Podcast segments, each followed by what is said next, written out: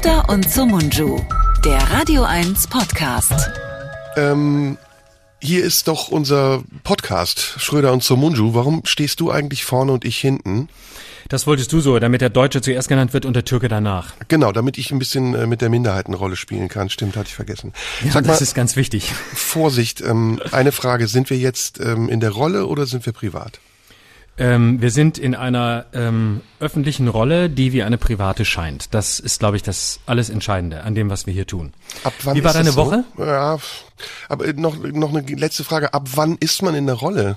Äh, gibt's da, eine, gibt's da eine Grenze, die man beschreiben kann? Da sind wir jetzt schon bei einem sehr grundsätzlichen Thema. Ich glaube, jeder Mensch hat ganz unterschiedliche Rollen. Und zwar nicht nur wir als ähm, die Leute, die sich äh, Künstler nennen, sondern jeder. Also jeder, der lebt, hat unterschiedliche Rollen. Der eine geht zur Arbeit und hat dort hoffentlich eine andere Rolle, als er privat hat, wenn er zu Hause ist mit seiner Frau, seiner, seinem Mann, seiner Freundin, was auch immer. Und äh, wenn er im Supermarkt ist, ist er Kunde. Das sind alles unterschiedliche Rollen. Und insofern hat man ständig Rollen. Und wir haben die Rollen schon in dem Moment, in dem wir uns hier öffentlich hinsetzen und öffentlich sprechen und nicht privat miteinander sprechen. Hm, stimmt. Also das ist ja eigentlich eine Bühne hier und unser Beruf ist es, äh, Rollen zu spielen, Kabarettist oder Schauspieler zu sein. Hm, Finde ich logisch. Also muss man gar nicht weiter erklären, oder? Muss man nicht weiter erklären, aber vielleicht ein bisschen. Also, Okay. weil es ist ja so, dass ähm, im Grunde genommen wir diese Woche, das können wir glaube ich öffentlich sagen, lange überlegt haben, den Podcast umzubenennen und zwar in äh, der Sexist und sein Klakör. Und ähm, jetzt haben wir uns doch entschieden, es dabei zu belassen, das Ganze Schröder und so Mundsche zu nennen. Die alte, an- al- andere Alternative war der Sexist und der Typ, der über ihn lachen kann. Und ich habe mir viele neue Lachen angehört diese Woche. Das war eigentlich meine Beschäftigung. Ich hatte diese Woche nicht so viel zu tun. Ich habe viele Lacher an mir angehört, geguckt, wie haben andere Comedians, Kabarettisten im Laufe der Geschichte gelacht und ähm, habe so ne, so Richtung Rühmann und habe auch so offensive Lacher, leise Lacher, habe mir ganz viel ausgedacht für Sachen, die du heute sagst, damit ich die ordentlich belachen kann. Und ähm, dann habe ich mich aber dagegen entschieden und dachte, ja, ist auch irgendwie jetzt irgendwie doof, wenn ich weiter einfach nur lache. So wie in der letzten Woche, diese Woche möchte ich ein bisschen was sagen und ich möchte auch ein bisschen was sagen zum Lachen in der letzten Woche, weil ich habe über dich gelacht. Ich habe äh, über dich gelacht in einer Passage, in der es ähm, um zunächst mal um N-Wörter ging und anschließend auch um um Frauen ging, um Kolumnistinnen ging. Es ist eine Woche lang äh, vielen Leuten gar nicht aufgefallen und nach einer Woche wurde dieser Ausschnitt gepostet äh, bei, bei Twitter, diese zwei Minuten und äh, da war ich tatsächlich derjenige, der ähm, über dich gelacht hat. Und ähm, dieses Lachen als solches ist ähm, einigen Leuten sehr negativ aufgestoßen. Also mir haben sehr viele Leute geschrieben, ich sei äh, schlimmer als du. Ich sei viel, viel krasser, ich sei viel furchtbarer und Leute wie ich, die einfach über jeden sexistischen und rassistischen Schiss äh, und, und Scheiß lachen, sind genau die, die immer lachen. Das sind die Allerschlimmsten, das sind die Mitläufer, das sind die, mit, dann, mit denen man quasi jede Diktatur errichten kann. Und ähm, deswegen dachte ich, sprechen wir ein bisschen übers Lachen und ich spreche über mein Lachen vergangene Woche, um die Diskussion ein kleines bisschen aufzumachen. Eigentlich war ich ja in einer Rolle, in der ich sonst nicht bin. Normalerweise bin ich auch in der, der redet und anschließend sitzen irgendwo unten oder an den Empfangsgeräten oder sonst wo sitzen Leute, die über das lachen, was ich sage. Und ähm, ich war, in, ich habe mir diese zwei Minuten angehört, ähm, die rausgeschnitten wurden und habe dabei mein Lachen gehört und ähm, wusste es einzuordnen, weil ich ja drei Stunden mit dir geredet habe und quasi den kompletten Horizont vor mir hatte. Aber ich habe das versucht aus der Perspektive derer zu sehen, die nichts anderes kennen als diese zwei umstrittenen Minuten. Ich habe es versucht aus der Perspektive derer zu sehen, die vielleicht von dir, von mir nicht so viel wissen, die ähm, das hören und dachten, interessant, was machen die beiden Jungs da? Ich höre mal zu. Und ähm, ich habe es versucht aus dieser Perspektive zu sehen und muss sagen, wenn ich mir diese zwei Minuten isoliert anhöre, jenseits dessen, was drumherum passiert ist, was vorher war, was nachher war, würde ich sagen, ja, das ist schon irgendwie, den Typ würde ich auch hassen, der da lacht. Ich finde den auch kacke. Ich finde den in einer ganz biederen Art und Weise angepasst. Der scheint gar nicht so recht zu wissen, worüber er lacht. Er ist ein bisschen unsicher. Zwischendurch klatscht er auch noch so in die Hände.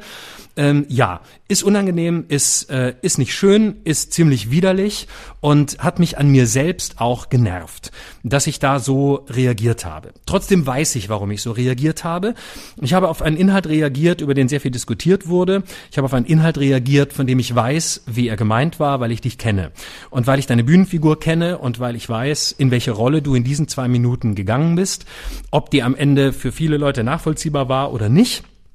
ist eine ganz andere Frage, aber ich habe diese Rolle verstanden. Ich habe das, was du gesagt hast, als das gesehen, was es ist. Und ich weiß, dass du weder ein Rassist noch ein Sexist bist. Deswegen habe ich mich da auch getraut, drüber zu lachen. Ich habe also über dich als Rolle gelacht und nicht über den Inhalt. Dass Leute daraus ähm, verstehen oder äh, daraus hören, dass ich einen Inhalt unterstütze und nicht eine Rolle, gestehe ich jedem zu. Das ist nicht böse gemeint von anderen, das ist auch nicht zwangsläufig gegen mich oder gegen uns, das ist eine legitime Interpretation eines Zwei-Minuten-Ausschnitts. Und für die Leute, die sich durch dieses Lachen so massiv verletzt gefühlt haben und die das Gefühl hatten, ähm, ich äh, weiß überhaupt nicht, worüber ich da lache und die das Gefühl hatten, ich äh, sei ins Lager der Rassisten und der Sexisten ähm, gewechselt, die kann ich sehr gut verstehen. Und ähm, das finde ich selbst scheiße und das äh, ist auch was, was mir leid tut, weil ich das nicht auslösen wollte. Ich finde das erstmal sehr gut, dass du das sagst, weil ich das ähm, ja eigentlich ähnlich sehe und ähm, trotzdem noch vielleicht ein paar Aspekte dazugeben möchte. Also ja, klar. erstmal würde ich voranstellen, dass wir uns in einem Podcast in einer Grauzone bewegt haben. Und das haben wir sehr bewusst gemacht und das haben wir auch angekündigt. Und jeder, der das äh, verfolgt hat von Anfang bis Ende, der muss sagen, dass es erkennbar war. Also mindestens äh, war es interpretierbar erkennbar. Und das ist natürlich ein großes Risiko und dieses Risiko gehen wir beide gerne ein, weil wir einen gewissen Ethos, einen Berufsethos haben, der uns immer wieder auch dazu verführt, Grenzen auszuloten. Und die Grenze, die wir dort ausgelotet haben, und ähm, ich habe überhaupt kein Problem damit zu sagen, auch wir machen Fehler, auch ich mache Fehler, auch du machst Fehler. Und ich habe noch viel weniger Problem damit zu sagen, es tut mir wirklich aufrichtig leid, wenn wir damit Menschen verletzt haben sollten. Und wir werden sicher auch Menschen verletzt haben, ich insbesondere. Das war es ja nicht nur du mit deinem Lachen, das war vor allem ich mit dem, was ich gesagt habe. Ja, ich muss auch sagen, dass ähm, Radio 1 und der RBB wirklich eine, eine sehr, sehr gute Arbeit geleistet haben in einer wirklich schwierigen Krisensituation. Das muss man auch aus der Perspektive ähm, des Senders sehen, soweit wir als ähm, äh, Künstler, als diejenigen, die hier diese Show machen, das können. Das war wirklich ähm, sehr gute Arbeit, wirklich äh, konzertiert. Ähm, wir wurden eingebunden. Das ist nicht selbstverständlich. Nein. Ähm, das ist alles andere als äh, erwartbar und äh, man hat mit uns gemeinsam äh, da einen Weg gesucht. Dass da immer wieder Entscheidungen getroffen werden, die natürlich auch Einzelnen nicht gefallen oder die man in Frage stellen kann. Das ist völlig legitim. Pass auf, lass uns das Thema mit einem Zitat abschließen und ähm, danach auch wirklich den Deckel drauf machen. Und dieses Zitat äh, kündige ich jetzt an. Könnt ihr gerne alle, die es jetzt hört, als Exzerpt rausnehmen und bitte verbreitet es genauso viel, wie ihr alle anderen Sachen verbreitet habt in der letzten Woche. Ist das okay, Florian? Ja, mach mal. Erst wenn alle gemein und niederträchtig über die Schwächen aller anderen herziehen, wenn alle wegen ihres Geschlechts, ihrer Abstammung, ihrer Rasse, ihrer Sprache, Heimat und Herkunft, ihres Glaubens, der religiösen und politischen Anschauungen und natürlich auch der körperlichen Gebrechen ausgelacht werden und keiner und keine ausgespart bleibt, und wenn alle mitmachen, dann ist endlich Ruhe und Frieden. Und dann geht die Party erst los.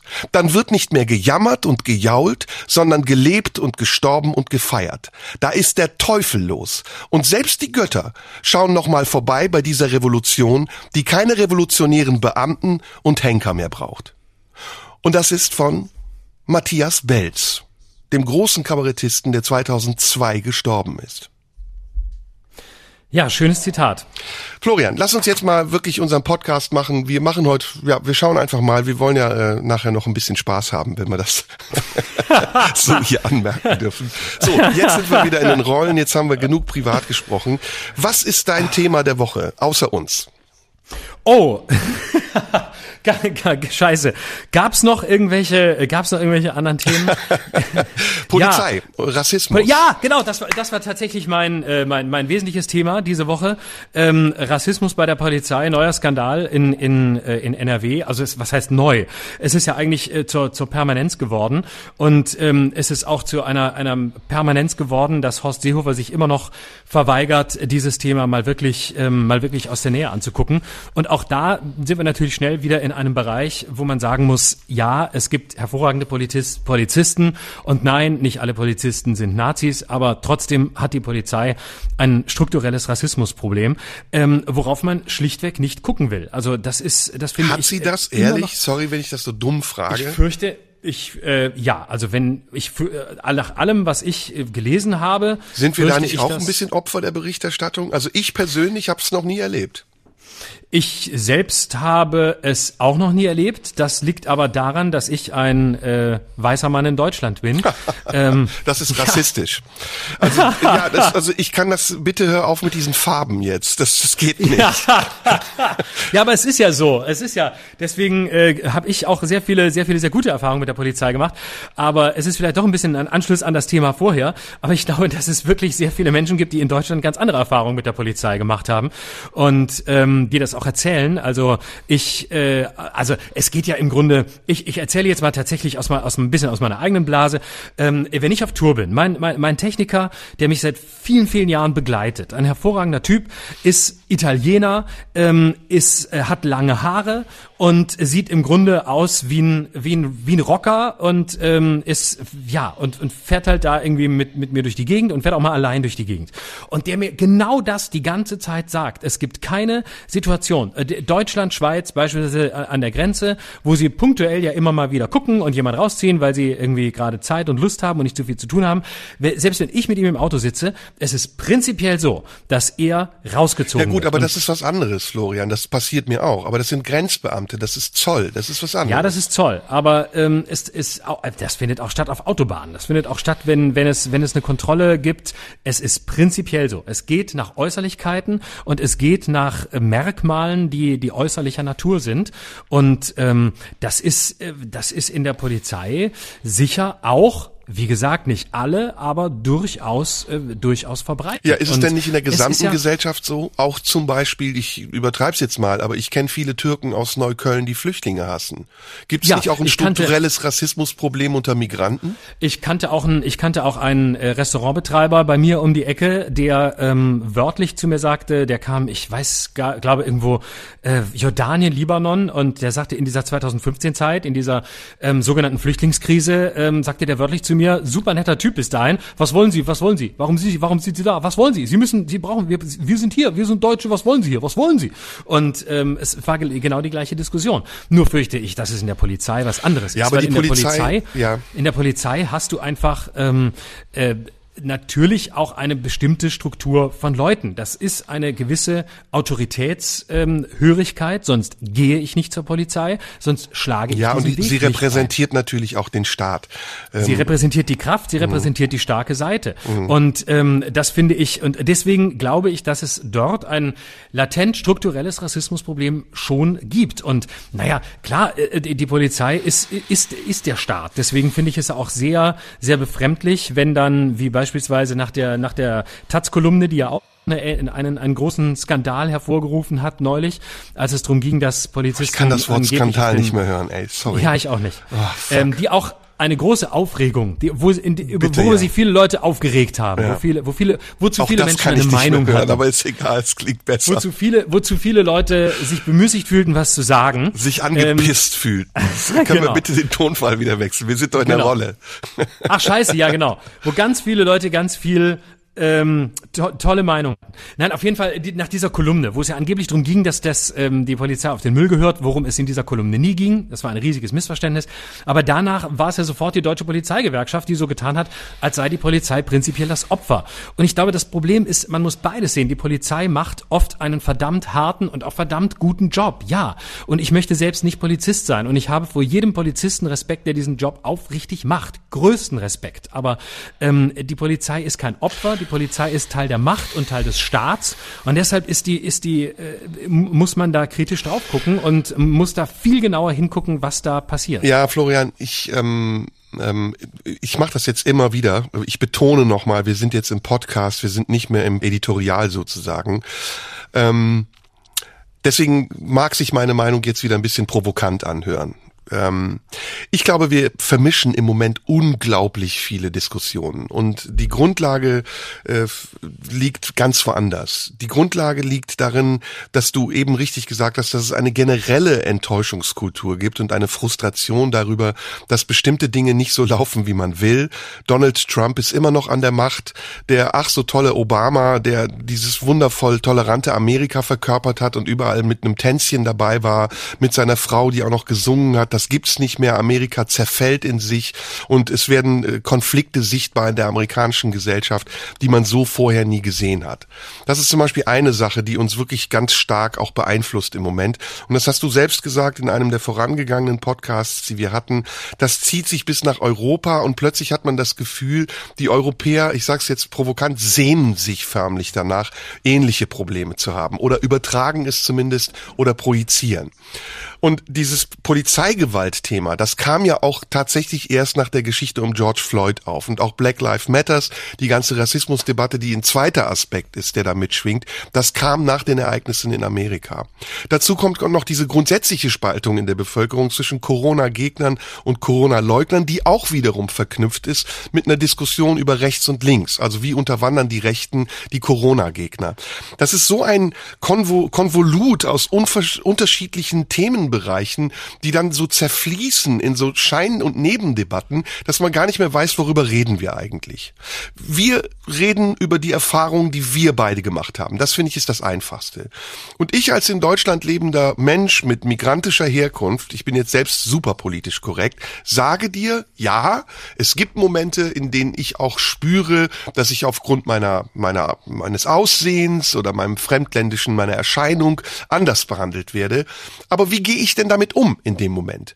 Wie nehme ich das denn wahr? Verteidige ich mich? Greife ich an? Nehme ich es überhaupt wahr? Ignoriere ich es? Beziehe ich es auf mich?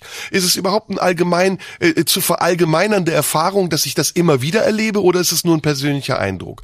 Und ich kann sagen, in der Summe der Erfahrungen, die ich gemacht habe bisher, war es in der Regel so, dass Polizisten in Deutschland extrem umsichtig, extrem vorsichtig sind und fast sogar schon überhöflich mit einem umgehen, weil sie eben genau diese Verdächtigungen Verdächtigung schon ahnen oder spüren. Das ist jetzt mal ganz unabhängig von der kriminellen Energie, die ein Teil der hessischen Polizei gehabt haben muss, um Daten rauszugeben an Leute, die sich NSU 2.0 nennen und Menschen in Deutschland migrantischer Herkunft bedrohen. Das ist eine Straftat, die hat mit Polizei und dem Wesen der Polizei aus meiner Sicht weniger zu tun. Genauso wie es in der Bundeswehr zuvor auch Straftaten und Vorfälle gab, die geächtet werden müssen. Genauso wie es vielleicht bei Busfahrern oder Bäckern oder Orchestermusikern oder Krankenschwestern auch welche gibt, die sagen, die scheiß Ausländer können uns alle gestohlen bleiben, wenn man sie dann mal im stillen Kämmerlein befragen würde. Wenn wir in Deutschland ein Problem haben, dann haben wir ein Berufs- und generations- und spartenübergreifendes strukturelles Rassismusproblem und ob wir das wirklich haben und ab wann es messbar, spürbar und anwendbar ist als Argument dafür, dass wir Aufklärungsarbeit betreiben müssen, um das Wiederaufkeimen rechtsradikaler Tendenzen zu bekämpfen, das ist eine sehr dezidierte und komplizierte Auseinandersetzung, die jetzt gerade nicht geführt wird. Und lass mich das noch kurz zu Ende ausführen, dann übergebe ich wieder an dich. Seit Jahren schon, das bezieht sich wieder auf das, was ich eben gesagt habe, werden in Deutschland Programme gegen Rechtsradikalismus radikal eingestampft, radikal. Die, die, ganzen Gruppierungen, die kämpfen im Osten, im Westen, im Süden und Norden für Aufklärungsarbeit, die müssen das zum größten Teil mit eigenem Engagement machen. Und wenn dann einmal die große Karawane kommt, wie in Chemnitz oder wie sonst wo, wie in Hanau und sagt, jetzt müssen wir dringend was tun, jetzt gibt es ein strukturelles Rassismusproblem, die Polizei ist unterwandert und NSU 2.0, dann kommt das, so wie ähnlich die Diskussionen kommen, über die wir eben gesprochen haben, und nach einer Woche ist es wieder weg und und alle Initiativen und alle Einzelpersonen und Gruppierungen, die gegen Rechtsradikalismus seit Jahren kämpfen, stehen wieder auf äh, äh, weiter Flur alleine da. Und das ist eigentlich das Problem, dass unser Bewusstsein in der Bevölkerung, und das bezieht sich auch ein bisschen wieder auf unsere Vorrede, nicht ja. geschärft genug ist und sich verschwendet an Scheindebatten. Wir verschwenden unsere Aufmerksamkeit. Wir verschwenden unsere Energie, weil wir die Falschen anklagen. Die Richtigen, die wir anklagen müssen, sind die Brandstifter. Das sind die Meutens. Das sind die Gauner Gaulands. Das sind aber auch Kolumnisten meinetwegen, über die wir gesprochen haben, die sich ihrer Verantwortung nicht bewusst sind, besser zu sein als die anderen, denen sie vorwerfen, schlecht zu sein. Und dann muss ich sagen, hey, wir können darüber gerne diskutieren. Dann lasst es uns gründlich machen, lasst es uns ausführlich machen und lasst es uns bitte nächste Woche, nächsten Monat, nächstes Jahr und nächstes Leben auch weitermachen, denn dieses Problem bleibt. Nur die Frage ist, wie, wie willst du das hinkriegen? Weil das, was du ansprichst, ist ja genau das, das Grundproblem der Gegenwart. Indem wir, wir den Leuten, entschuldige, wenn ich dich unterbreche, in, das ist ja das, was ich eben sage, wir werden redundant, indem wir genau das tun, was wir gemacht haben letzte Woche. Nämlich den Adolf in dir, in mir, in ihnen zu wecken und zu sagen, guck mal, so funktionieren die Mechanismen. So schnell wird man intolerant, obwohl man Toleranz fordert. Ja, sicher. Das ist, das ist ein wichtiger, das ist ein wichtiger Punkt. Aber es gibt, es muss ja auch eine, eine Möglichkeit geben, ähm, von dieser, von dieser Grundkultur des, ähm, wir warten auf die nächste Sau, die wir durchs Dorf jagen können, über die wir dann drei, äh, drei Tage reden, ähm, hinwegzukommen. Denn das, das ist ja im Grunde das Problem. Du hast, du hast eine Situation, in der äh, im Grunde darauf gewartet wird, dass ähm, eine Person oder wer auch immer, ähm, der irgendwas gesagt hat, gemeint hat, anders gemeint hat, in irgendeiner Form als Sau durchs Dorf jagbar ist. Und das ist eine Grundkultur. Das sage ich völlig unabhängig von, von Einzelfällen, sondern das ist eine Grundkultur. Das ist eine, in der politischen Berichterstattung Berichterstattung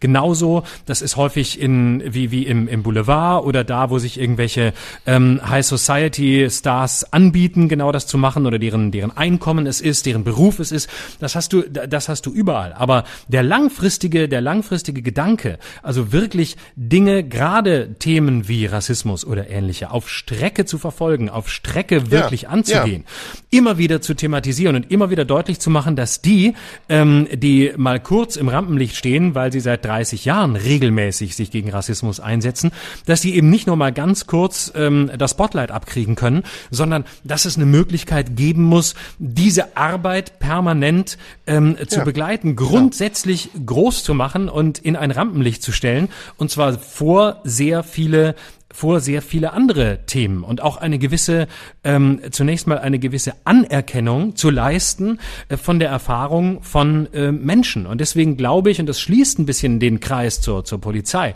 ähm, alle Menschen, die ich kenne, oder sehr, nein, alle nicht, das ist eine Verabsolutierung, die ist falsch, sehr viele Leute, die ich kenne, die eine andere Hautfarbe haben, ähm, machen die Erfahrung, die du von dir ähnlich geschildert hast und zum Teil noch viel krasser. Also mit der, vor allem mit der Polizei, Racial Profiling und ähnliches das, das findet ja, das findet ja statt. Und ich glaube schon, dass wir auch gleichzeitig das, das Problem haben, dass es eine ähm, sozusagen eine, An, an, eine Anerkennung zunächst von, von Erfahrung, von, von leidvoller Erfahrung, auch von Schmerz stattfinden muss. Die Art und Weise des Umgangs damit, also das heißt, was folgt daraus, muss hochdifferenziert sein. Aber ich glaube, dass wir nach wie vor das Problem haben, dass diese Anerkennung ähm, zunächst viel zu wenig stattfindet. Und das gilt für alle Gruppen in der Gesellschaft die ja, nicht im ersten Moment zur Mehrheitsgesellschaft ja, gehören. Da geht's ja auch wieder um ein Thema, das wir auch schon mal hatten, nämlich um die Bigotterie. Also es geht auch zum Beispiel in anderen Debatten mir immer um die Bigotterie, um diese, um diese seltsame Plagiatskultur, in der es eigentlich nur noch darum geht, eine Haltung zu kopieren und nicht eine Haltung zu entwickeln und zu behalten. Wir hatten das in der Debatte um Männerwelten, wo ich gesagt habe, gibt's nicht mehr Anlass, äh, eigentlich in dem Sender, in dem man gerade ist, nicht 15 Minuten über Männersexismus zu sprechen, äh, statt zum Beispiel sich Gedanken darüber zu machen, warum 30 Minuten Minuten später ein Format gesendet wird, bei dem Heidi Klum irgendwelche Models über den Catwalk jagt. Da, da sind die Punkte, wo wir hin müssen und nicht eben in dem Moment, wo wir im Rampenlicht stehen und so tun können, als hätten wir hehre Absichten. Auch das ist in Ordnung. Auch das ist wichtig. Aber gerade wo es jetzt um Prävention und Aufklärung in anderen Bereichen geht, zum Beispiel Rechtsradikalismus, über den wir eben gesprochen haben, und Antirassismus, da wird das seit Jahren vernachlässigt. Der Blickwinkel, den wir haben auf diese Thematik, ist immer sehr fokussiert auf das Tagesgeschehen. Und wenn irgendwo mal was passiert, dann wird irgendwo mal was getan. Aber das Problem ist, wir brauchen viel mehr Unterstützung. Wir brauchen dauerhaftes Bewusstsein und wir brauchen institutionelle Unterstützung, nicht nur von der Politik, sondern auch von allen anderen gesellschaftlichen Kräften, um dann irgendwann so weit zu sein, dass wir sagen, okay, wir haben das Ding im Griff. Wir haben es nicht im Griff. Jährlich steigen die Zahlen rechtsradikaler Gewalttaten und das schon seit zehn Jahren, seit 15 Jahren. Bevor wir über Rassismus in der Polizei reden, sollten wir erstmal über Rassismus in der Gesellschaft sprechen. Und der mediale Umgang damit, weil es geht ja genau um diese Frage. Wenn du ähm, beispielsweise siehst, ne, wenn ein, Ter ein, ein Terroranschlag passiert oder auch nur ein äh, ähm, Einzeltäter, was heißt nur, also ein Einzeltäter, der beispielsweise ähm, durch eine U-Bahn läuft mit, mit einem Messer oder was auch immer, ist die sofortige Interpretation, ähm, das muss ein Terrorist sein. Aber ein, ein deutscher Rechtsextremist oder auch einer im Ausland, ähm, denken wir an Christchurch, denken wir an Halle, denken wir an, an Hanau, alle Täter, selbst noch der, der, der, der Mörder von Walter Lübcke wurde erstmal psychologisch diagnostiziert. Ja, der hatte psychische Probleme. Hm, der hat wahrscheinlich irgendwie Killerspiele gespielt. Das hat man, der hat schon als Kind, als Kind war schon echt schwierig. Das heißt, der deutsche Täter hat immer eine Kindheit. Erstaunlicherweise hat der islamistische Täter die nie. Da könnte man ja auch mal versuchen, ob man da nicht auf eine gemeinsame Linie kommt, nämlich, dass man dann anfängt, ähm, die Psychologie an ihren Platz zu befördern, wenn es angemessen ist, nämlich wenn es wirklich Hinweise auf einen psychologischen Hintergrund gibt. Aber mhm. zu sagen, da ist der, da ist der Deutsche Deutsche, der hatte, der ist, ist äh, eigentlich ist er im Grunde ist der deutsche Rechtsextremist und der deutsche Täter, besonders der Rechtsextremist, ist meistens irgendwie ein Opfer seiner, ist ein Opfer seiner Psyche. War hm. wahrscheinlich, ist, wird nur bedingt schuldfähig sein, wird wahrscheinlich, hat's schwer gehabt. Die Freundin, die erste, ist ihm davongelaufen, die zweite auch, die dritte auch. Und dann war er ganz einsam. Er hat bei Mutti gewohnt, die hat auch gelitten. Ah, ja, schwierig, echt ja, schwierig. Ja, ja. Du hast permanent einen Modus der Entschuldigung, und während bei islamistischen Tätern immer klar ist, das muss ja so sein, da wo die herkommen, kennen sie es nicht anders und dann kommen sie nach Deutschland, dann benehmen sie sich daneben und ähm, dann sind sie nicht mal dankbar, dass sie hier sind. Aber ja. in welchen Lagern sie eingepfercht sind, unter welchen Bedingungen sie hier hingekommen sind, unter welchen Bedingungen sie hier leben, wenn, wenn ein Deutscher, ein durchschnittlicher deutscher Mann und ich bleibe jetzt bewusst beim Mann, weil es ja auch bei den Islamisten meist männliche Täter sind oder so gut wie immer, wenn ein durchschnittlicher deutscher Mann unter den Bedingungen leben müsste, unter denen viele Geflüchtete in Deutschland leben, möchte ich nicht wissen, wie viele deutsche Messermörder es jeden Tag gäbe, die durch die Straßen laufen würden und irgendeinen umbringen würden. Vielleicht bevorzugten Migranten. Ja, ja, absolut, gebe ich dir recht. Und äh, ich muss an dieser Stelle nochmal kurz erwähnen, wir sind im Podcast, wir wissen nicht, äh, doch wir sind noch in der Rolle, so sagen wir mal zu 40 bis 70 Prozent. Ähm, also nur das als, als Pegel für die Leute, die es nicht einschätzen können. Einzelne Zitate kann man, glaube ich, guten Gewissens auch rausschneiden. Und heute ja. Heute ja und ähm, bis jetzt. Bis jetzt ist es okay. Und ähm, nicht alles, was wir gesagt haben, darf man auf die Goldwaage legen. Es kann auch sein, dass wir Fehler gemacht haben und Teile unserer Aussage revidieren, aber das würden wir gerne selbst entscheiden, wenn das möglich ist, oder? Ich möchte direkt was revidieren. Mir ist gerade aufgefallen, ich habe das Wort Messermörder benutzt und das ist ein von der AfD äh, geprägter Begriff. Ich glaube sogar von Alice Weidel oh, und das oh, ist oh. natürlich, ja. das ist nicht, das möchte ich tatsächlich an der Stelle sagen. Nimm das zurück. Das ich möchte nicht. nicht. die Terminologie ja. der AfD hier unterstützen. Ja. Ähm, das ist äh, das nicht meine Begriffe. Ich aber ich habe sie gleichzeitig. Aber es war eine satirische. Ich habe gesagt, wie viele deutsche Messermörder hier rumlaufen würden. Ja. Und damit hat es wieder einen satirischen Kontext, weil das ist ja quasi die Ironie damit auf das, nee, was komm, winde dich nicht. Das, also das, das du windest dich. Lass uns bitte nee, ein kleines, ein kleines Potpourri, lass uns ein kleines Potpourri der Revidierung machen. Ähm, ich möchte revidieren, dass ich letztes Mal gesagt habe, das Kaiserreich wäre eine Diktatur gewesen. Das, das stimmt so nicht. Also sagen wir mal, es stimmt nicht ganz. Da musstest du aber auch erst die FAZ lesen, dass dir das klar wurde. Ja, es gibt viele Leute, die klüger sind als ich und es gibt viele Leute, die mich besser kennen als ich mich selbst, ist mir aufgefallen. Und das macht mir ein bisschen Angst. So geht's mir auch, aber ich freue mich immer drüber, wenn mich jemand besser kennt als ich. Bist du, hast du noch was, wofür du dich äh, revidieren oder was du revidieren möchtest? Nee, nur das Begriff, der Begriff Messermörder ist mir gerade äh, aufgefallen. Das wollte ich jetzt nochmal einordnen, ja. auch warum es dann auch als satirische Zuspitzung verstanden werden kann. Ja. Ähm, und ansonsten ähm, habe ich hier, also bei mir gegenüber sitzt jetzt ähm, ein Sekretär, der schreibt mit und macht schon Fußnoten. Okay, das klingt alles jetzt sehr ironisch, ist auch ironisch, oder? Also es war Ironie. Das, ja, der, das weiß ich jetzt nicht genau. Der Sekretär ist auf jeden Fall da, aber ob der jetzt Ironie versteht, weiß ich nicht. Da müsste ich ihn nochmal fragen. Also ich glaube, er ist ein ironischer Typ. Also ich habe ihn nach Ironiekriterien eingestellt. Bevor ich es revidiere, bin ich ein arrogantes Arschloch? Ja, ja. oder? Ja. ja, ja, ja. Also das würde ich jederzeit so sagen. Ich würde aber da, dann gerne als auch noch als als Bin ich auch ein Wichser? Also würdest du auch sagen durchgeknallter Wichser? Du, du, bist ein arrogantes türkisches Arschloch mit durchgeknallten Wichser. Was sollte das Ansätzen. Türkische jetzt? Also das habe ja, ich jetzt nicht. Das war mir wichtig. Sag das mal zitatreif. Ich sag mal Stop und dann wartest du kurz ab, dass man es rausschneiden kann. Sag's bitte nochmal. Stop. Du bist ein türkisches ähm, Arschloch mit deutschen Wichseranteilen.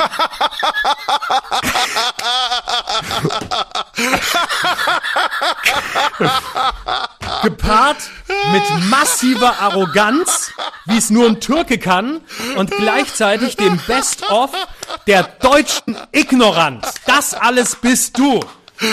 Und du hast mich in die Scheiße reingezogen. Du hast mich da reingezogen. Du hast dafür gesorgt, dass mir die Frauen schreiben, was ist der so Mundschutz für ein Arschloch. Du hast mich da reingezogen und ich Ah. mache trotzdem weiter mit dir. Ey, wir sind auf dem besten Weg, uns wieder total zu verzetteln. Nächstes Thema, Nein, Donald es ist Trump.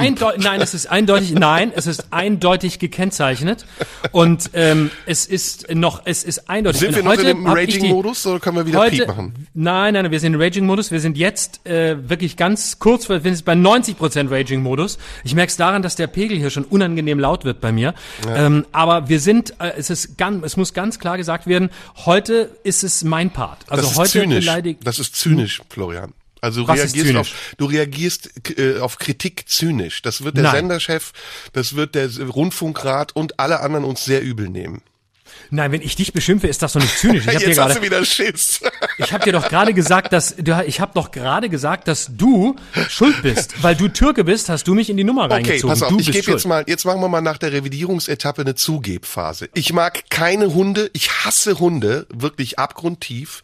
Äh, und mich, mich hasse ich übrigens auch Türken, hasse ich sehr, Chinesen mag ich gar nicht. Und Florian, du bist das Einzige, was ich mag. Dich mag ich. Donald Trump, wird Donald Trump Präsident, ja oder nein? Ja. Ja, ich ne? weiß es nicht. Ich kann, ich fürchte ja, aber ich, ich glaube, es ist. Ich, ich gehe, ich gehe vom Ja aus, weil ich ähm, das Gefühl habe, dass es besser ist, davon auszugehen, als ähm, dann am Ende böse enttäuscht zu Ah, werden. Joe Biden ist doch so flach, der macht das nicht. Ja, ja, ich fürchte auch. Aber jetzt, es wäre jetzt die, jetzt wäre die Chance nach der ganzen Nummer. Aber ich fürchte, Joe, Joe Biden ist nicht der, der, der ihm das, das Wasser reichen kann. Wie heißt diese Zeichentrickfilmfigur, die so aussieht wie Joe Biden? Äh, du weißt, welche ich meine, ne? So ein Typ mit so, die genauso aussieht wie Joe Biden.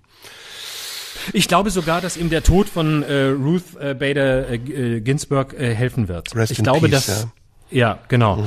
Ich glaube, das wird helfen, weil ähm, jetzt hat er die nächste Möglichkeit, ähm, den Supreme Court mit jemandem zu besetzen, der ähm, auf Linie ist. Und da muss man ja wirklich äh, grundsätzlich auch was, was dazu sagen, was glaube ich gar nicht so im, im öffentlichen Bewusstsein ist.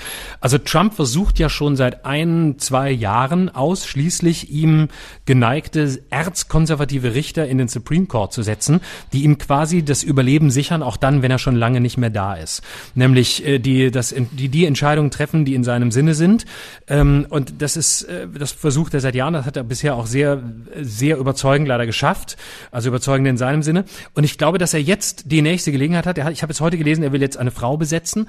Und das wird die, die nächste Chance sein, um da jemand reinzusetzen, der ihm ähm, nach dem Mund redet. Und das ist übrigens, ähm, und das schlägt auch wieder einen Bogen ähm, zu Deutschland, weil ähm, es ist tatsächlich so, ähm, ich habe da sehr viel, sehr viel drüber recherchiert, weil ich das sehr spannend fand. Ähm, Du Das weißt tatsächlich- viel darüber, Wahnsinn. Ja, das ist, weil, weil ich das so interessant finde, weil ich auch immer noch finde, das ist so, das wird so nicht gesehen. Wenn wir über, über die, die Gefahr einer Diktatur oder die Gefahr eines neuen Faschismus reden oder eines neuen Faschisten, ähm, dann haben wir manchmal so im Kopf irgendwelche Bilder, wir haben konkrete Personen vor uns, wir denken an so Figuren wie Höcke, der dann irgendwie den, irgendeine Form von Nationalsozialismus zurückbringen will. Aber was völlig unterschätzt wird, ist, du brauchst im Grunde gar keinen Diktator, du brauchst noch nicht mal einen Rechtsextremisten. Wahrscheinlich werden es eher die sein, die die Demokratie abschaffen, aber es ist immer, in, es ist immer das, das höchste Gericht, das die Einflugschneise für den Faschismus ist.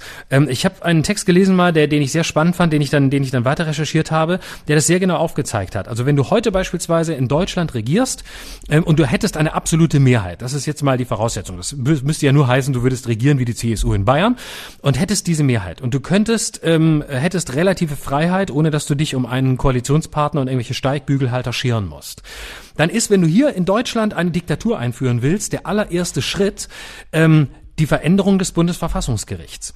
Und zwar, indem du dort einen dritten Senat einrichtest und alle Entscheidungen, also alle Formalia, Normenkontrollverfahren, Bund-Länder-Gesetzgebung, also dieser ganze trockene Quatsch, der erstmal keinen Menschen interessiert. Wenn du das alles in den dritten Senat auslagerst, hast du äh, die Stellschraube geschaffen, um in Deutschland eine Diktatur einzuführen. Und zwar, weil du dann sagen kannst, die anderen beiden Senate kümmern sich um alles andere, sind sowieso überlastet, während der dritte Senat nur die Formalia macht. Und damit kannst du so weit kommen, dass du, und ich überspringe jetzt einige Zwischenschritte, die dafür nötig sind, die ich auch noch erklären könnte, aber es soll ja kein Proseminar werden, damit hast du am Ende des Wegs die Möglichkeit, dem Bundespräsidenten ähm, die, äh, die Verfahrenshoheit über die Gesetzgebung zu nehmen, so dass der Bundespräsident nicht mehr ähm, einschätzen muss oder, oder darf, ob ein Gesetz gesetzeswidrig ist, was das Grundgesetz angeht, oder die Länder ähm, äh, beeinflusst, weswegen es beispielsweise zurückzuweisen wäre. Und du kannst in letzter Konsequenz damit quasi den Bundesrat aushebeln und dann kannst du, dann kannst du durchregieren. Ich stelle das jetzt sehr verkürzt dar. Man kann noch viele andere Schritte einbauen, die dazugehören. Aber es ist ein relativ, es ist ein relativ einfach, eine relativ einfache Stellschraube, ähm, die, die das möglich macht. Und es sind immer die Gerichte, über die du das machen kannst. Und deswegen ist Donald Trump auch im tiefsten Innern eben ein äh, Faschist, weil mhm. er versucht, über das Gericht sich Sicherheit zu verschaffen und weil er sich versucht, über das Gericht die Möglichkeit des Durchregierens zu verschaffen, indem Richter in ihrer Mehrheit, weil sie seine Richter sind, das durchwinken, was er möchte, egal was es ist. Mhm. Ich sehe das ein bisschen anders, also nicht ganz anders, ein bisschen anders. Ähm ob Donald Trump ein Faschist ist, das weiß ich nicht. Ähm, er ist jedenfalls jemand, der äußerst rigide und äußerst narzisstisch ähm, auf die Dinge blickt und er hat ein Ziel, das ist Machterhalt und äh, dafür geht er über Leichen und dafür geht er nicht nur über Leichen, sondern dafür spaltet er auch sein, sein ganzes Land. Innenpolitisch ist das eine Katastrophe, das sehen wir ja jetzt. Also ich habe Amerika noch nie so aufgebracht, noch nie so gespalten gesehen seit den 60er Jahren, seit, seit Martin Luther King wie jetzt. Und das ist meiner Meinung nach auch eine große Gefahr, die äh, die gesamte Stabilität der Welt in Unordnung bringen wird. Außenpolitisch sehe ich das nicht so. Ich finde, außenpolitisch ist ein Präsident, der so rigide, der so, so selbstbezogen, ultraamerikanistisch ist, für die Welt besser als jemand wie Obama, der auf äh, leisen Sohlen daherkommt und so tut, als wäre er ein Friedenspräsident und sogar den Friedensnobelpreis in Antizipation seiner glorreichen Taten verliehen bekommt. Und dann aber mit Drohnen Länder äh, bombardiert, seine politischen Gegner eliminiert, zum Teil mit Verstoß gegen das Völkerrecht Recht. Also das sind das sind Sachen, äh, da finde ich ist Donald Trump eine sehr ambivalente Figur und er ist, wenn du dir gerade mal die letzten ähm, Entwicklungen anguckst im Nahen Osten, äh, auch zähle ich dazu äh, die Gespräche mit Nordkorea, einer der amerikanischen Präsidenten, der zumindest was die Linie der amerikanischen Außenpolitik angeht, die größte Bewegung in eine andere, in eine neue Richtung gebracht hat. Er hat Europa viel mehr auf sich selbst gestellt. Das, das transatlantische Bündnis zwischen Amerika und Europa war noch nie so fragil wie im Moment.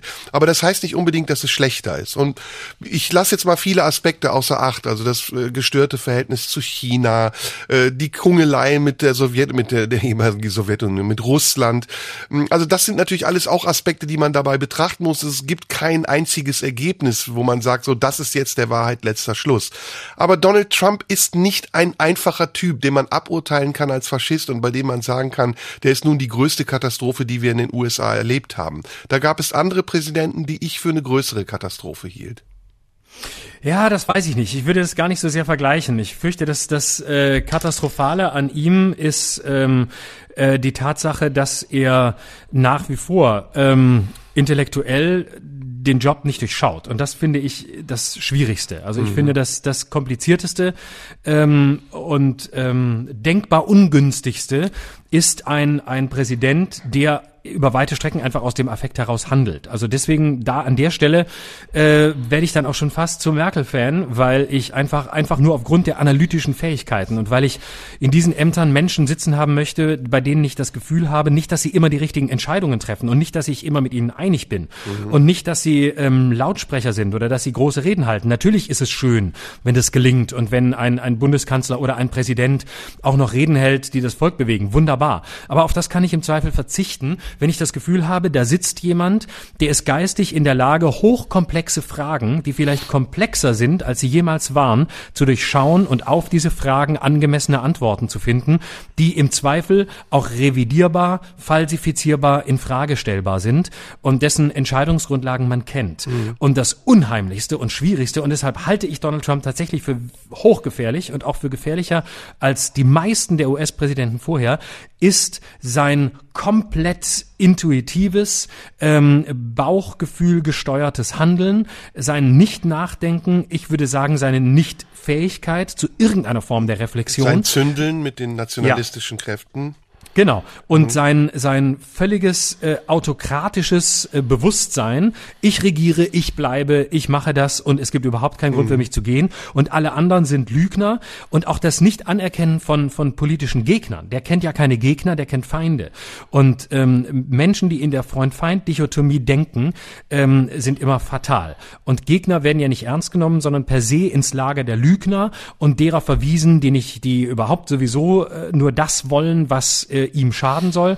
Es gibt also überhaupt kein Gespräch mehr über Inhalte, sondern alles ist persönlich motiviert und das ist wirklich das, das ist im Alltag das widerlichste und das ja, ist in der Politik noch schlimmer, wenn ist, Leute nur persönlich motiviert sind. Das ist natürlich äh, psychopathologisch äh, alles richtig, was du sagst und das ist auch äh, etwas, was beängstigend ist und darauf will ich gar nicht hinaus, das sehe ich genauso wie du. Aber nehmen wir nur mal das Beispiel arabischer Frühling, bei dem ja Obama äh, wirklich mit großer Energie die arabischen Völker in Nordafrika, im Nahen Osten dazu ja förmlich schon angestachelt hat, auf die Straße zu gehen und ihnen versprochen hat, dass es für ihre friedliche Revolution amerikanische Unterstützung geben wird. Das war ja fatal. Das hat zum Syrienkrieg geführt, das hat zum Zusammenbruch des Nahen Ostens geführt und keinesfalls dazu, dass diese Gegend befriedeter wurde, als sie es vorher nicht war.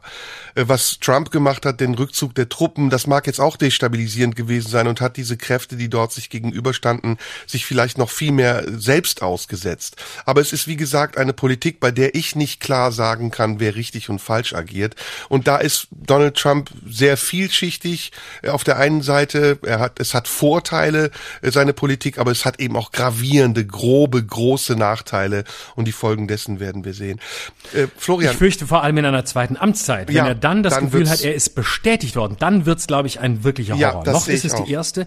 Und wenn er das, wenn er jetzt das Gefühl hat, äh, die Leute wollen mich ja. Und niemanden sonst, dann wird's, äh, dann, dann fürchte ich, wird es richtig übel. Florian, ähm, da wir ja heute ja nicht allzu lange machen, obwohl wir fünf Stunden angekündigt haben, aber wir haben ja einen Tisch reserviert und wollen gleich noch zusammen essen. Lass uns wieder zwischendurch ganz schnell sagen, ähm, wir sind hier in einem Podcast und wir waren jetzt, ja, doch, jetzt waren wir wieder etwas ernster. Ähm, mhm. Teile unserer Aussagen können verwendet werden, guten Gewissens. Ja, ich würde gerne, ich würde aber gerne sagen, ich war sehr kabarettistisch, weil ich habe den Namen Angela Merkel gesagt und oh, ab ja. dem Moment war es politisches Kabarett. Das muss man dazu sagen. Ja, es hatte aber auch schon was sehr ähm, oberlehrerhaftes. Also dein kleiner Exkurs über die die Gewaltenteilung und die Aufteilung der ja, parlamentarischen Institutionen. Ja, das war aber nicht schlecht. Das steht dir gut. Du bist ja sonst immer das Dummchen, das zu meinen Witzen lacht. Ja, ich, eben. Ne, deswegen. Und heute habe ich noch gar nicht gelacht. Ich vermisse es auch ein bisschen. Heute hast du mal gelacht heute. Ja, ja ich, ich habe versucht, dich zu imitieren imitieren. Mit dem Klatschen auch. Du klatschst immer, wenn du lachst. Ja, genau. So mache ich immer. Und äh, ne, ne, am Mikrofon vorbei, damit es noch lauter klingt ich, und damit es nicht poppt. Also, ich will aber noch was anderes aufklären, weil diese Frage wird auch kommen. Ähm, wir senden heute nicht über Instagram live. Und ähm, ich sag mal ganz ehrlich, warum. Wir haben uns nämlich nach der Aktion letztes Mal vorbehalten, diesmal diese Aufzeichnung unter Ausschluss der Öffentlichkeit zu machen, weil wir kollegial, wie wir sind, auch mit den Verantwortlichen vom RBB zusammensitzen wollen und uns diesen Podcast auch nochmal anhören möchten. Ist es richtig? Kann man das so sagen? Oder wird das Das ist komplett richtig. Also im Grunde genommen ist es so, dass äh, der RBB gesagt hat, äh, wir wollen nicht, dass ihr das öffentlich macht, weil ähm, wir wollen euch zensieren. Und dann haben wir gesagt, wenn ihr uns zensiert, sind wir weg, denn ihr zensiert uns ja sowieso permanent. Ähm, das war jetzt übrigens Ironie und das war jetzt ich im Grunde sagen, genommen. Den Satz hätte ich mir sofort rausgeschnitten.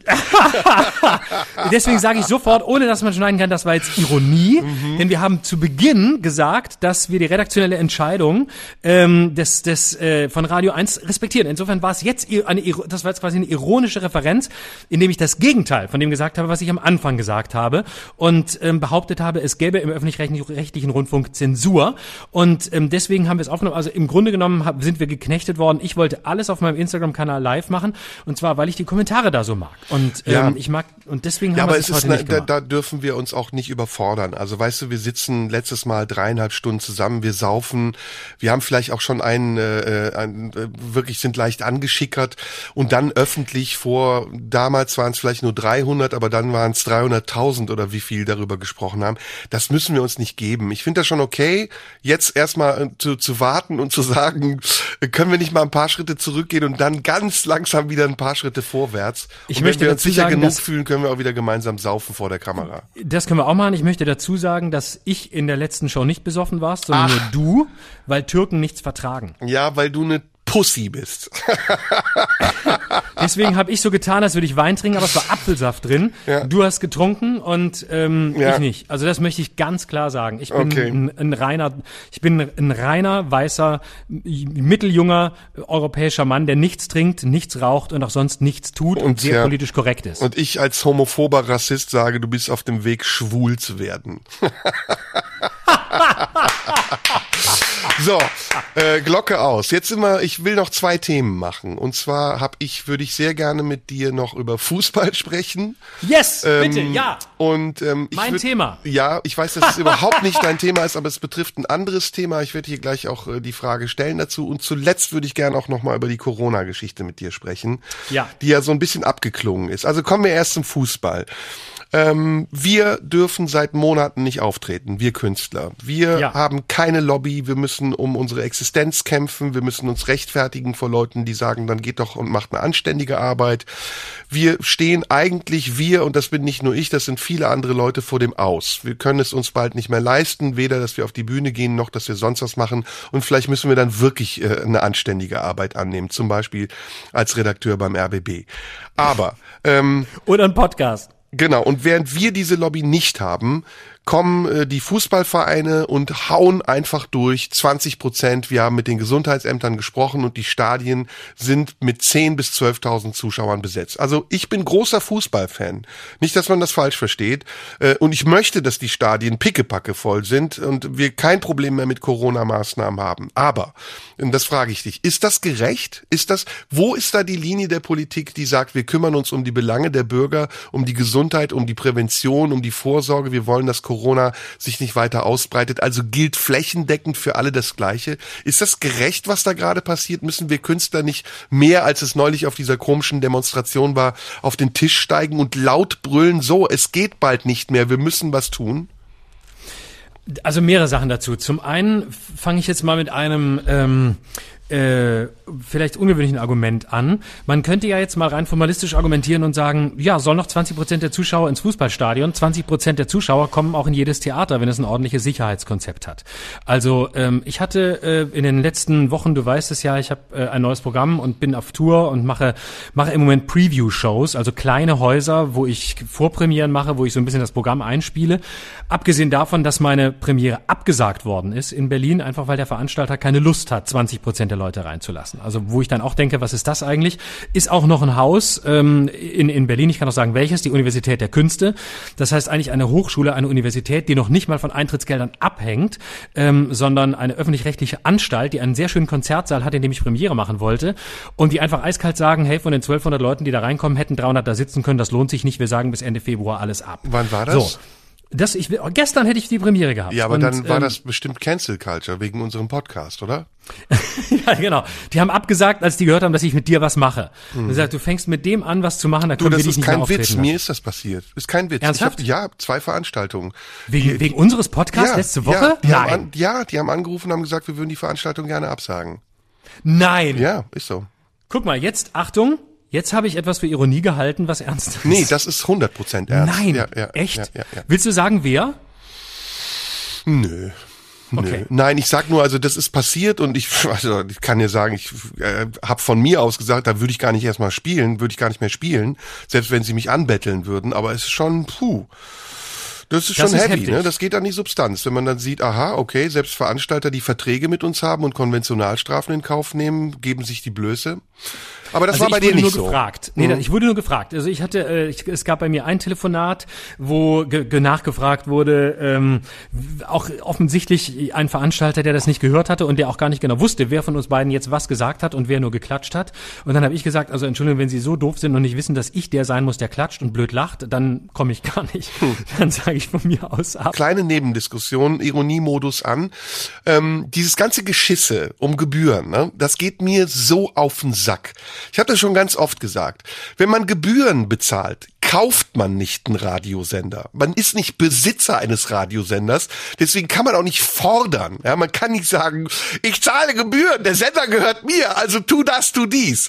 Sondern man beteiligt sich an einem Prinzip der Solidarität, das Radio ermöglicht. Ja, und deswegen muss man auch hinnehmen, weil man in einer Gesellschaft mit vielen anderen Menschen lebt, die auch Gebühren zahlen, dass es Interessensunterschiede und Kollisionen geben kann. Mich kotzt diese Mentalität an. Ich weiß nicht, wie es dir geht. Ja, komplett. Es ist dieses, dieses Getue immer, ähm, dafür zahle ich keine Gebühren, das nicht. Doch, ähm, Gebühren Dafür zahlst du Gebühren. Heißt, aushalten. Ja. Dinge, Dinge auch aushalten, die dir nicht gefallen. Oder das Geilste, was man hier machen kann, ist gar nicht zuhören. Ne? Ja. Also einfach wegschalten. Das ist Wegschalten, wirklich das ja. Allerwichtigste.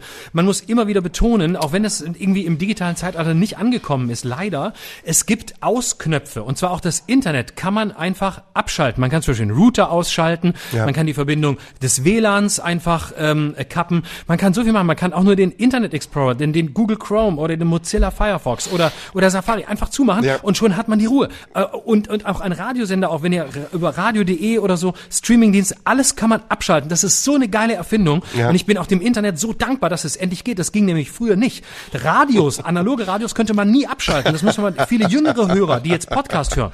Da kriegen wir ja vor allem die unter 30-Jährigen, wie wir letzte Woche gemerkt haben. Und es ist so, liebe äh, junge Leute, bitte merkt euch das. Früher konnte man das Radio, da war einmal ein Radiosender eingeschaltet und, Und der ist dafür immer Mhm. geblieben. Meine Mutter hört noch immer den gleichen Sender seit 30 Jahren und sagt immer, ja, es gibt ja nichts anderes. Habe ich gesagt, doch, wir stellen um. Nein, schalten nicht um.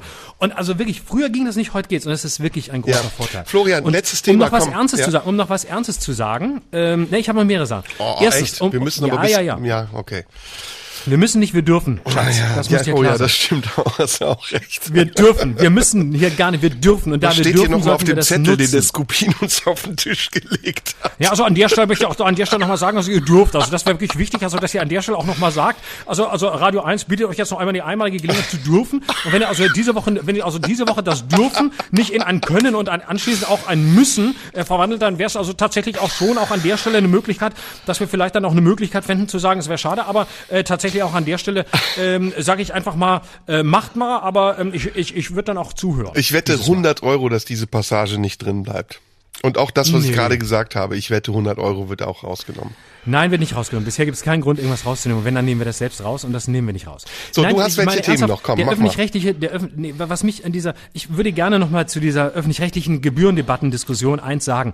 Das ist im Grunde genommen ja nichts anderes als ähm, mit mit der öffentlichen Ordnung. Man zahlt ja auch nicht Steuern und sagt, von meinen Steuern soll die Polizei bitte keinen Cent kriegen, weil ich Verbrecher bin und weil ich gerne auf Einbrechertour gehen möchte. Ich zahle gern Steuern dafür, dass meine Straße sauber ist, weil auch als Kleinkrimineller möchte ich nicht auf einer Bananenschale ausrutschen, bevor ich auf Einbruchstour gehe. Das macht man ja auch nicht. Man zahlt Steuern solidarisch und dann geht es eben an alle öffentlichen Boah, ich fühle mich gerade nicht gut in der Position des Klakeurs, aber es, ich muss einfach lachen, weil es Ja, dann lach ist. doch. Ja, du tust ja wenigstens aus Überzeugung.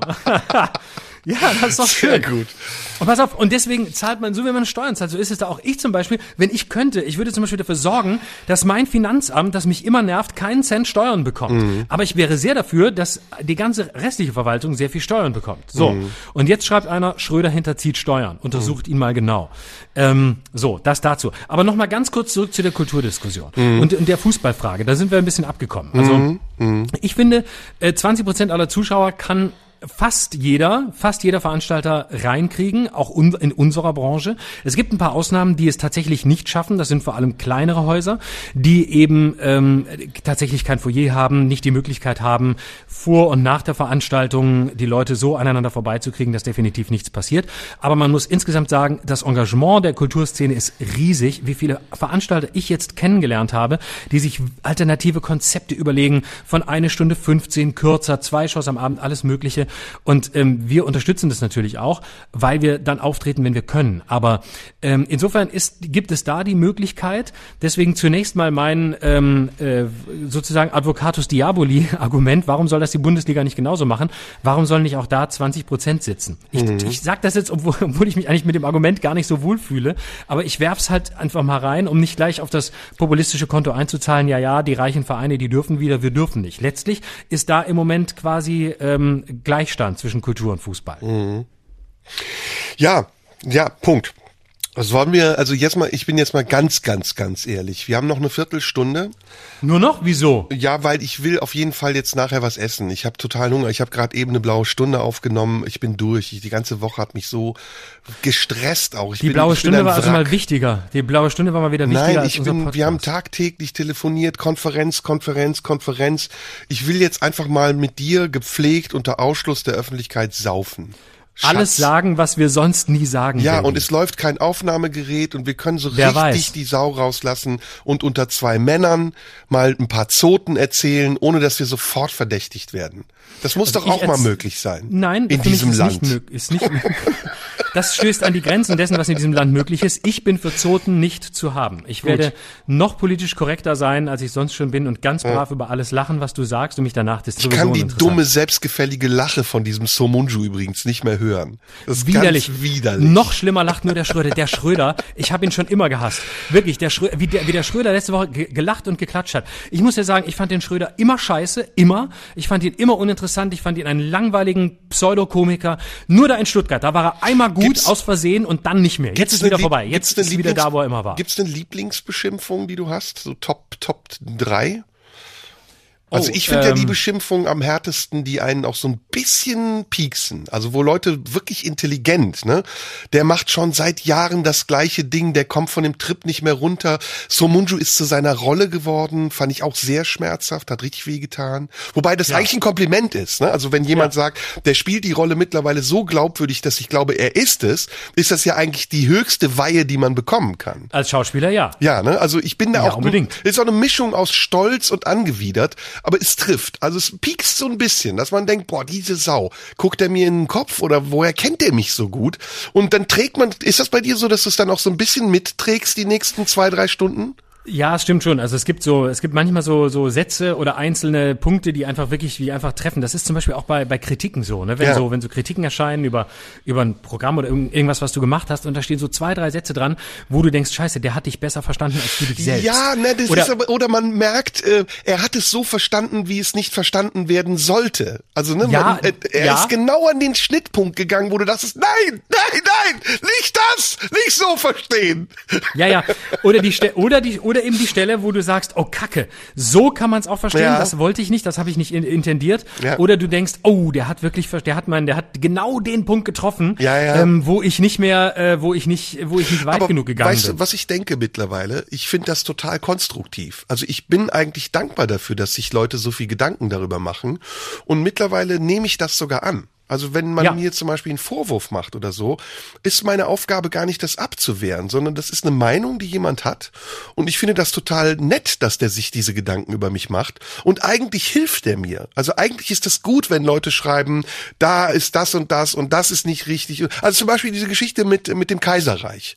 Das ist doch super. Also, dass jemand für mich die Mühe sich macht, mein Wissen aufzubessern, ist doch kostenlose Hilfestellung. Absolut. Und da will ich jetzt mal wirklich Ironie off auch noch was, was wirklich sehr Ernsthaftes sagen. Ich habe in der, in der vergangenen Woche durch all das, was wir da ausgelöst haben, echt viel gelernt. Und zwar auch von, von äh, ganz, und zwar nicht nur jetzt irgendwie Journalisten, weil wir jetzt auf der Ebene diskutiert haben, sondern tatsächlich auch auf der Basis der Erfahrung von Menschen, die mir geschrieben haben, was das, was wir gesagt haben oder wie ich mich auch verhalten habe, in ihnen ausgelöst hat. Und ich muss einfach wirklich sagen, ich habe sehr viel gelernt ähm, über das Thema, ähm, über das Thema Anerkennung, über die Erfahrung von Menschen mit anderer Hautfarbe, über, über Menschen, vor allem Frauen, die ähm, tiefe, schlimme Sexismus-Erfahrungen gemacht haben. Da hab, haben mir Leute geschrieben, wofür ich mich wirklich bedanken will. Das war krass, das war hart, das war schlimm, das zu lesen und das aus der Perspektive zu sehen, wo, die ich vielleicht so bisher gar nicht eingenommen habe, weil es mir in dieser Form so direkt und so unmittelbar nicht geschildert worden ist. Da habe ich wirklich viel gelernt und das war wirklich auch eine Lektion in Demut, das als solches auch als Erfahrung anzuerkennen und zu sehen, dass es Resonanzräume gibt und Verstehensräume, die total anders sind als meine. Wie oft hast du bereut, mit mir zusammenzuarbeiten? Nullmal. Na, Nullmal. Wirklich Weil nicht genau eine das- Sekunde lang, dass du weil dachtest, gen- weil auf welchen genau Teufel habe ich mich da eingelassen? Nein, na Quatsch, ich, ich, ich kenne dich doch, ich weiß doch, wer du bist. Du weißt, dass ich auch Kein privat Problem. ein Arschloch bin. Das war also keine Überraschung für dich, dass ich es auch Genau, du bist privaten Arschloch und beruflichen Arschloch, weil, der, weil du deine Rolle bist. Nein, ich wollte das noch kurz zu Ende sagen. Und Das habe ich, äh, und das ist eine grundsätzliche Erfahrung, ähm, kann man auch auf sich selbst anwenden. Man wird mit sich selbst nie Nee, fertig. nein, natürlich Na, nicht. das ist, Aber wir werden jetzt gleich fertig. Lass uns die letzten acht Minuten, die wir haben. Ich weiß, dass du das hast. Aber ich will ja, wirklich dieser Druck, heute ist so ein Druck drauf. Letztes schnelles Thema ähm, Corona einschätzen. Ja. Wo stehen wir? Wohin geht die Reise? Kommt noch die fünfte Welle? Wird's schlimmer? Ist es schon schlimm genug? Was denkst du? Wir hatten doch noch nicht mal die zweite Welle. Ich glaube, es kommt die zweite Welle. Ich glaube, sie kommt spätestens im Herbst. Und es wird äh, diverse, ähm, diverse lokale Shutdowns geben. Ähm, München hat jetzt irgendwie gerade schon am Wochenende die, die kritische Marke von über 50 Neuinfektionen bei 100.000 Leuten ähm, überschritten, kurz vor diesem jetzt sogenannten äh, quasi halb irrigierten Wiesenwochenende, was sie da haben stattfinden lassen in München, ähm, irgendwie ohne Alkohol auf der Theresienwiese oder was. Ich glaube, es kommt eine zweite Welle und ich glaube auch, sie wird nicht so krass, wie viele befürchten, aber es wird wieder schlimmer und es wird lokale Shutdowns geben und ich wäre schon jetzt bereit, und das können wir wir vielleicht beim nächsten Mal machen, ich wäre schon jetzt bereit ähm, zu wetten, ähm, welche Gegenden ähm, besonders vom Shutdown betroffen sein werden und welche als erstes wieder abgeriegelt werden. Platz eins Gütersloh wegen äh, Tönnies kommt wieder, haben, wird nichts gelernt haben. Ähm, und dann Platz zwei ähm, Berlin. Teile von, Teile von Berlin sind immer am allerersten dabei, wenn es irgendwie drum geht, irgendeinen Unsinn zu machen, irgendeinen Scheiß zu machen, irgendeine Party zu veranstalten, die keiner braucht, ähm, mit sehr vielen Leuten, die auch keiner dort braucht. Mhm. Hm.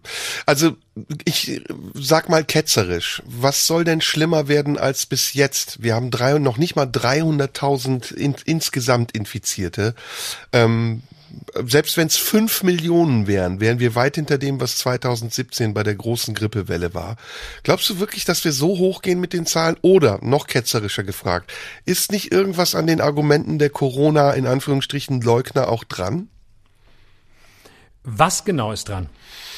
dass die Maßnahmen, die getroffen wurden, schon beim ersten Lockdown nicht angemessen waren und dass sie viel mehr Schaden angerichtet haben, als uns zu schützen? Ich glaube, wir sind hier im Präventionsparadox. Ich glaube das nicht. Ich glaube, wir können einfach nicht sehen, was passiert wäre, wenn die Maßnahmen, die wir getroffen haben, nicht durchgeführt worden wären. Und weil wir das nicht wissen, bleibt all das hypothetisch. Wir wissen nicht, ob es die vollen Krankenhäuser gegeben hätte. Wir wissen nicht, ob es Bilder wie aus Bergamo gegeben hätte. Wir wissen nicht, wie viele Alte gestorben wären oder auch Jüngere, die äh, Risikopatienten sind. Wir wissen es einfach nicht. Ich glaube, das ist das Grundproblem. Wir müssen mit der Unsicherheit leben, dass Entscheidungen getroffen wurden, die vielleicht zu krass waren, vielleicht aber auch nicht, aber die vielleicht auch das Schlimmste verhindert haben. Und dass wir jetzt in der Situation sind, in der wir sind, sind wir vielleicht nur, weil diese Maßnahmen getroffen wurden. Und deshalb würde ich da nicht zustimmen. Ich glaube, das ist einfach, das ist ein, ein furchtbar aushaltbares, paradoxes Moment, in dem wir uns einrichten müssen. Ich weiß, dass du da nicht offene und zustimmst. ungewisse gerichtet. Ich weiß, ja. dass du da nicht zustimmst. Ich habe dich ja gesehen auf der Bühne in Stuttgart. Aber ähm, es ist trotzdem, also wir reden ja hier offen und wir wollen ja, Ja. auch Gedanken in die Offenheit treiben.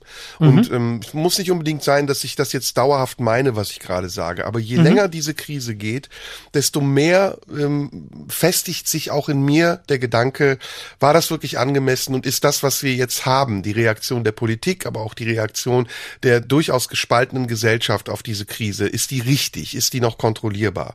Und ich befürchte nein. Also ich befürchte, wenn die Politik konsequent bleibt, was sie eigentlich muss anhand der Richtlinien, die sie bisher ausgegeben hat, dann müsste sie theoretisch auch einen weiteren Lockdown in Kauf nehmen. Und sie müsste die Beschränkung des öffentlichen Lebens weiter in Kauf nehmen. Und ich glaube, dass die Geduld derer, die jetzt schon auf der Straße sind und protestieren, und das Konglomerat derer, die sich für den Protest zusammengeschlossen haben, noch unberechenbarer wird und dass wir schnellstmöglich eine realistische Einordnung der Krise brauchen, um damit einen vernünftigen Umgang zu finden. Ich glaube, es wird aber nicht zu einem zweiten Komplett-Shutdown kommen. Das wird nicht passieren. Also da würde ich fast meine Hand für ins Feuer legen, weil dafür ist es jetzt zu Aber kontrollierbar. Die rechtfertigt das, aber wenn der zweite Komplett-Shutdown nicht kommt und die Zahlen sind höher als beim ersten, ist es dann nicht noch absurder, warum der erste überhaupt gekommen ist? Nein, die Zahlen werden nicht so hoch sein, äh, prognostiziere ich heute, wie sie Naja. beim ersten waren, weil man jetzt lokaler schnell handeln kann. Und Mhm. das konnte man damals nicht, weil die Krankheit neu war und weil die Erfahrungswerte gefehlt haben und weil die Politik, das muss man natürlich auch dazu sagen, sagen, tatsächlich viele Fehler im Management gemacht hat Ja. und unvorbereitet war, obwohl sie es nicht hätte sein müssen. Schließlich gab es die Risikoanalyse zu einer solchen Pandemie schon im Jahr 2012. Ja, ja, Also und überleg ja mal, viel kennen können. überleg mal, wir Aber- sind jetzt bei durchschnittlich 2000 Infizierten, Neuinfizierten pro Tag.